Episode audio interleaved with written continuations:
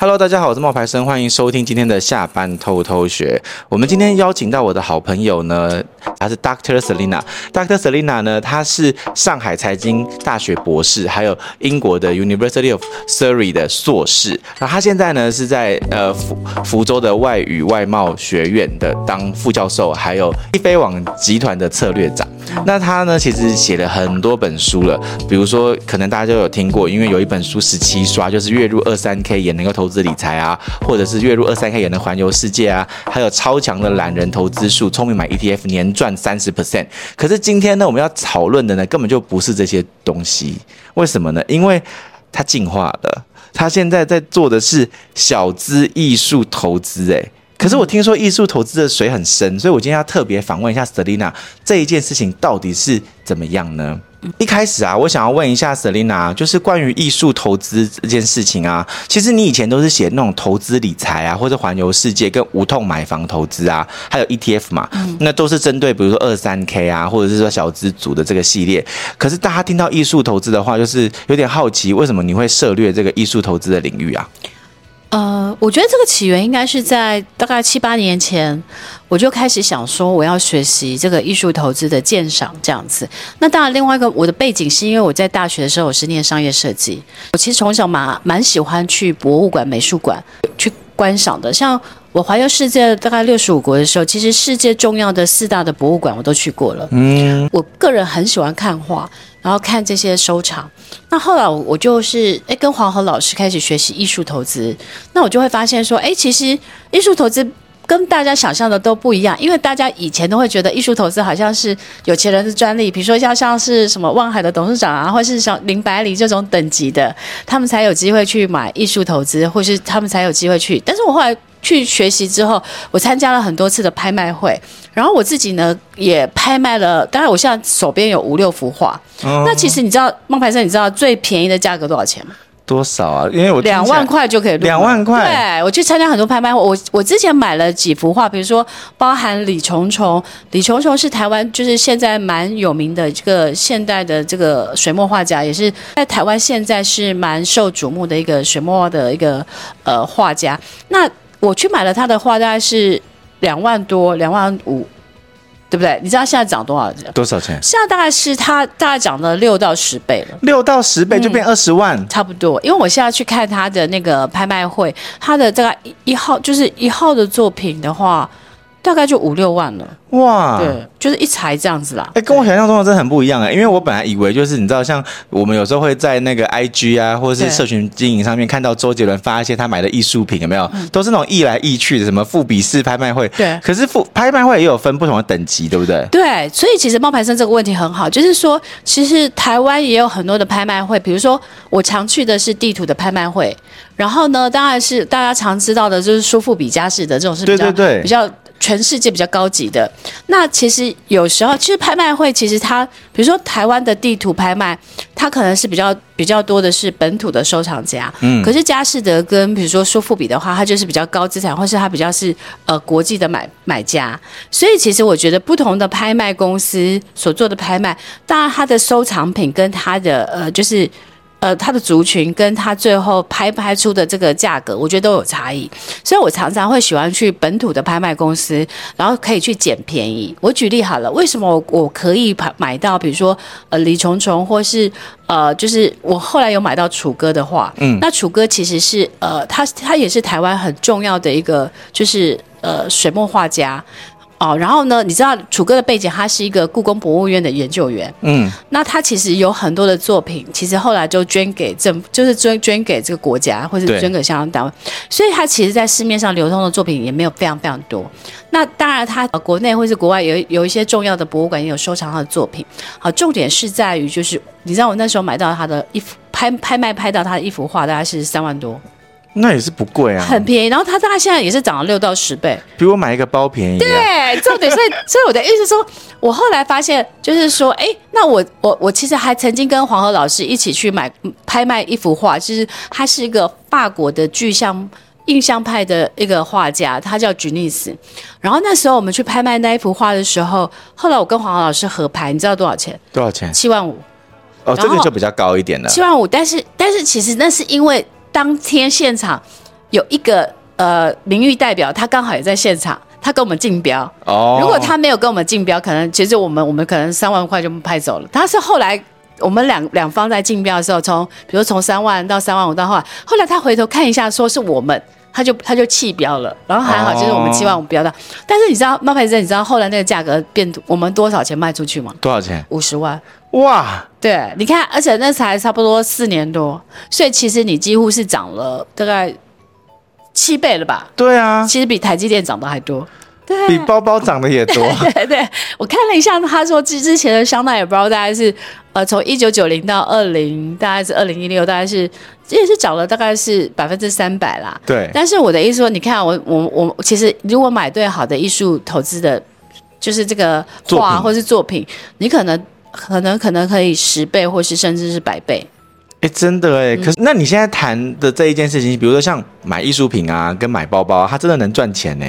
哦，我觉得是可以的，但是我觉得你要有那个 know how。比如说买包包，大家都知道说，其实现在全世界涨得最最高的两个包的品牌就是爱马仕跟香奈儿，香奈儿。那其他包包不太会涨。对。那我觉得很很多的时候，其实还是跟那个品牌的品牌价值还有稀有性，我觉得很有关联性这样子。嗯、所以我觉得，如果我们来谈艺术投资的话，它其实回到一个本质，就是说。其实我们出这本书的初心是，当初黄河老师来找我合写的时候，他说他其实觉得艺术投资不是有钱人的专利，嗯，他觉得应该每一个小资族或上班族都可以学习。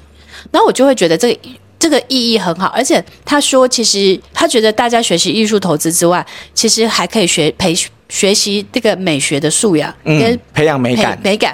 那我觉得这件事情是非常非常好的，所以我都会希望说，哎，每一个小资族或每个上班族都可以学习艺术投资这样子。你知道我最近在跟我的学生们说啊，就是你们要培养你们的美商，对，就是美。你知道现在有智商、有情商，还有一个美商，美美学的素养。对，美商就是说你美学的那个就是素养怎么样？那要怎么样去提升这个东西？我给他们最简单的建议就是，你多去外面看看，或者你在你的那个 IG 的时候，你会看到很多的那种那种摄影师啊、艺术家，你自己可以先珍藏起来你喜欢的东西，才有一个风格的探索。嗯。那可是以一个小资主来讲啊，因为我刚刚讲的是很粗浅的，啊，你就是比如说上网真呃，就是滑滑手机好像就能做到。可是以一个小资主来说，他应该要如何开始去学习艺术投资这件事情啊？呃，我我觉得它可以很简单，第一个当然是看书。就买我们的《小资艺术投资入门》这本书，对，我们还是要推销一下。对对，就然后因为我们这本书写的很好，就是说，哎，我们从一开始的，比如说全球艺术投资市场的总览，然后到就是小资怎么开始学习艺术投资，然后你会了解，就是说，哎，我们在学习艺术投资的时候，它有初级市场跟次级市场。那初级市场就是说，呃，你可能可以去，比如说看这个艺术家的，比如说他的艺术展啊，或是去艺术博览会啊这些去多多看展。嗯，那我觉得就可以培养，或 者你去你去一些博物馆、美术馆，你就可以培养多多看。我觉得任何东西就是多看，你看了三千幅画之后，你的美感就会提升。我跟你说，这个风气台湾真的比较少，很少啊。你知道我昨我刚刚啊，你来之前啊，就是今天很早，对不对？嗯、但是你刚刚来之前呢、啊，我打电话跟我的就在德国的学长聊天，然后他就跟我说，他昨天去画廊。嗯，我就跟他说，你去画廊做什么？因为在我的印象中。他不是一个会去画廊的人，嗯、你知道吗？他就跟我说：“哦，没有啊，因为在德国，就你没有事情的时候，你就是去画廊逛逛，啊、嗯，那就是培养他的美商。”对，所以我觉得我非常鼓励大家，就是说，比如说在台湾，其实现在展览也非常非常多，不管是市立美术馆啊，或是比如说呃故宫博物院，其实有非常多的，或是一些画廊、艺廊，他们其实都有一些展览。嗯，那你没事的时候，其实你就可以去去去跟你的朋友去看看画，这样子。嗯、那我觉得培养美学素素养。那第二个，我觉得是因为。艺术品它有次级市场，也就是说，它一开始的，比如说它一开始在画廊或是艺术博览会，它的价格是一开始的价格。可是它到后来有人收藏之后，过几年它把它再卖出来的时候，那就变次级市场。那就是变成是，他可能在拍卖会的时候，你就可以去买买这样。哎、欸，那我好奇问一个问题哦，就你刚刚不是说你有一幅楚歌的画嘛？啊、然后你把它卖掉了嘛，对不对？哦，楚歌画还没卖。哦，不是楚歌的画，是是吉尼斯。好，吉尼斯的画，你说你把它卖掉了，对不对？对，可是那在卖之前的时候，你是把它收藏的话，是要收藏在一个，比如说这种仓库里面吗？还是你可以放在家里面看？哦，其实可以放在自己家里面，所以我常常会跟大家讲说，其实我自己觉得艺术品，我自己在买的过程都是我真心的喜欢这个画家，嗯，然后我觉得买我我我就算是没赚钱，将来卖不出去，我也觉得很好，因为我挂在家里，我当我自己的收藏哦，所以我自己家里有很多的这种，像我我我去年买了一个韩国的一个。画家，新新新生代的画家，然后我觉得他的画作很特别，然后就把它放在我床头旁边。哦，所以是可以放着的，就是不用不用说特别的去保护它或者什么的。哦，哦，当然还是要去做好防，比如说防潮、防湿这些处理的。对。那我有一些画是放在黄河老师的，就是因为我后来买的有些画，它它其实有点防，就是它有点发霉。嗯。那我就是去黄河老师的工作区去做防霉的，就是处理这样子。嗯。那后来我就想说，那摆在他家好了，因为他可能有一些。他有一些客人，就是他有一些头，我懂我懂，他就会顺便看一看，对不对？顺便看看了一下以后，可能就顺便买就卖掉了。哦，对。那再来就是艺术家有不同的等级啊，要从哪个方向去切入比较好啊？嗯，比如说你有提到说有蓝筹股，然后有绩优股，跟成成长的潜力股，跟遗漏的珍珠股。这些是什么意思啊？哦，就是说，如果我们把，因为猫牌生也知道，投资股票我们会分这个股票可能是龙头股啊，嗯，然后它可能这个是可能是小资股或什么的这样子。那我们简单，如果我们用股票的概念，就是其实艺术家其实可以分成四个四个等级。那第一个蓝筹股的话，就是哎，华人很国际知名的，比如说张大千、赵无极、曾佑和这些，就是这些是很很很很有名的这些，就是。张大千、赵无极这些，然后如果绩优股的话，它就是代表的艺术家，比如说常玉啊、丁雄泉啊、萧晴这些。那如果我们可以说是成长潜力股，就是它具有一个就是代表性的画家、艺术家的话，我们可以说是陈提诗、李重重或霍刚。所以你可以看得到，我的李重重是在成长潜力股哦，懂了懂了。然后如果第四个，它可以说是遗漏珍珠股，也就是说它可能没有那么的，就是可能。呃，现在的机器还很低，可能未来的成长性很高。比如说像楚歌或钟俊雄，像楚歌在那边呢，对对对。所以就是说，哎，我其实长期就我会去收集的，我会去买的话，我可能会希望它是成长潜力股或是遗漏的珍珠股，就是代表它未来的增值跟涨幅是比较具有可观性的。我懂了，我跟你说，我跟你说，我明白你的这个概念了，因为你是用股票的来做一个这个分析嘛，对不对？对。其实你知道在。包包的市场里面有一个叫做鄙视链哦，真的吗？就是。爱马仕是鄙视链的最高等级，oh, 然后它就可以鄙视所有的人，因为它最高等级。Oh, 了解了。然后 LV 呢，它就在第二梯次，香奈儿也在第二梯次。Oh. 啊，没有，香奈儿可能是爱马仕下面，所以它就是你所谓的绩优股。对对对，对，所以它是 Level Two，你知道？Oh. 然后再来可能 LV、迪奥那一些可能是排在，在第三个，对第三个等级的。Oh, 然后比如说像什么 Miu Miu 啊，不是不是 Miu Miu 那一些的 Miu Miu 啊，或是或者是 Prada 那一种，它可能就在那种遗漏珍珠股这个很有趣哈，对对对。就一样的概念嘛，就是一个鄙视链的概念。但是应该是说，他们这些艺术家他们会有一个就是层级啦，这很实际嘛。就比如说乐坛也是啊，周杰伦可能就是蓝筹蓝筹股，对，然后五月天也是，五月天可能也是蓝筹股。那可能有一些新的一些艺人，或者是新的一些音乐家，或者音乐的那新生代，告五人这种的，对，告五人他们可能就是成长潜力股，对不对？那或者是比如说再再往下面一点的话，可能就是他今天是比如说棉花糖。对之类的，他们可能就会是遗漏珍珠骨这样。聊聊聊，哎，我们以上只是我们比喻，没有对，我们没有要去拉踩的意思。对，可是再来就是说，那这样子的话，有没有什么要注意的陷阱啊？哦，其实我觉得就是说，呃，你在你在做艺术投资的时候，我觉得要很清楚的知道说。呃，你买这个目的是，比如说你是要收藏，还是希望去做未来的增值？那因为标的不同，你在做选择的时候就，就我觉得他就要做一个对对，我完全理解。对对对对，因为买包包也是一样，就是你知道很多人都会说买包包可以赚钱，就是就像你这样，嗯、可是就像你刚刚讲的，真的要说赚钱的话，就那两个牌子，爱马仕跟，要不然就是那个香奈儿。我跟你说，其实赚钱也不是买到包包那个人赚，嗯，你知道是谁赚吗？是二手的那个平台交易平台会赚，哦、他会买你的包包，但是他可能会帮你压一个比较低的价格，他低买高卖就对了。对对对，不然人家赚什么嘛，哦、对不对？对，可是买包包的好处是，它会有一个保值性，嗯，就好像有人会说，买 iPhone 手机，你第二年卖掉，你其实还是有一定的那个保值性。嗯、可是如果你买三星手机，你第二年卖掉，你就没有那个保值性。我们也没有贬低。对，可是道理其实真的市场就是这样子嘛。对，对，对，对，所以其实我那个时候在。注意这件事情的时候，我就想到说，哎，那买画也是一样哈，对，它也会有一个所谓的保值性的那个状况嘛。会，我觉得如果说，比如说我举一个例子好了，那个常玉有没有？常玉前一阵子不是在历史博物馆还有做展览？那你知道常玉现在的画可能都都已经是上亿以上了。嗯，那比如说黄老师之前他说，他之前曾经卖过常玉的一幅画卖给台湾呃一个科技的首富，可能比如说他卖给他五百万，你知道后来那幅画变多少钱吗？多少钱？变了好几亿了。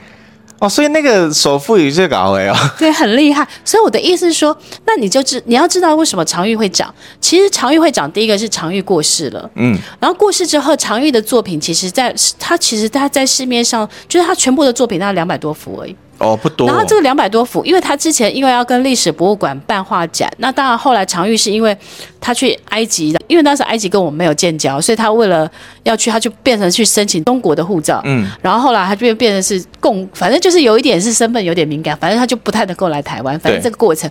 那后来呢，他的画他过世之后呢，他的画其实很多都在历史博物馆，那可能就变成好像变成是。感觉上好像他捐给历史博物馆，实际上也不是，因为这中间有个故事。对。那重点是因为他在市面上流通的画实在太少了，嗯，所以物以稀为贵。对。所以为什么常玉的画其实飙涨的很快，就是因为稀缺性。所以我觉得，就是说，如果你在做艺术家的收藏的时候，其实你还要再看一下，就是说，哎，他在世的时候他有多少的。就作品在市面上流通，或是说他每一年创作多少，其实这个都是你要去研究的。因为如果这个画家大幅的创作，然后他的艺术的原创性又很低，就是比如说他每次都画那个，比如说画那个什么，就是呃。呃，花瓶那种的，嗯，那没有什么艺术价值、原创性，那可能他这些画其实也不会有增值的可能。嗯，所以我觉得应该还是在于你要了解这个画家，呃，他的就是他的创作数量，然后他，然后我觉得还有一个重点是他跟谁学画，比如说他如果他的老师是很厉害的人。然后他的同学也都很厉害，那他将来的增长的空间也相对会比较大，或是他全世界有很大很多的重要的收藏家，或是很重要的这些呃博物馆、美术馆去收藏他的作品，那越多人越越厉害的收藏家收藏，就代表他的未来的被市场认可的那个涨幅也会越越好这样子。可是像这样子的资讯的话，通常都是去哪里找啊？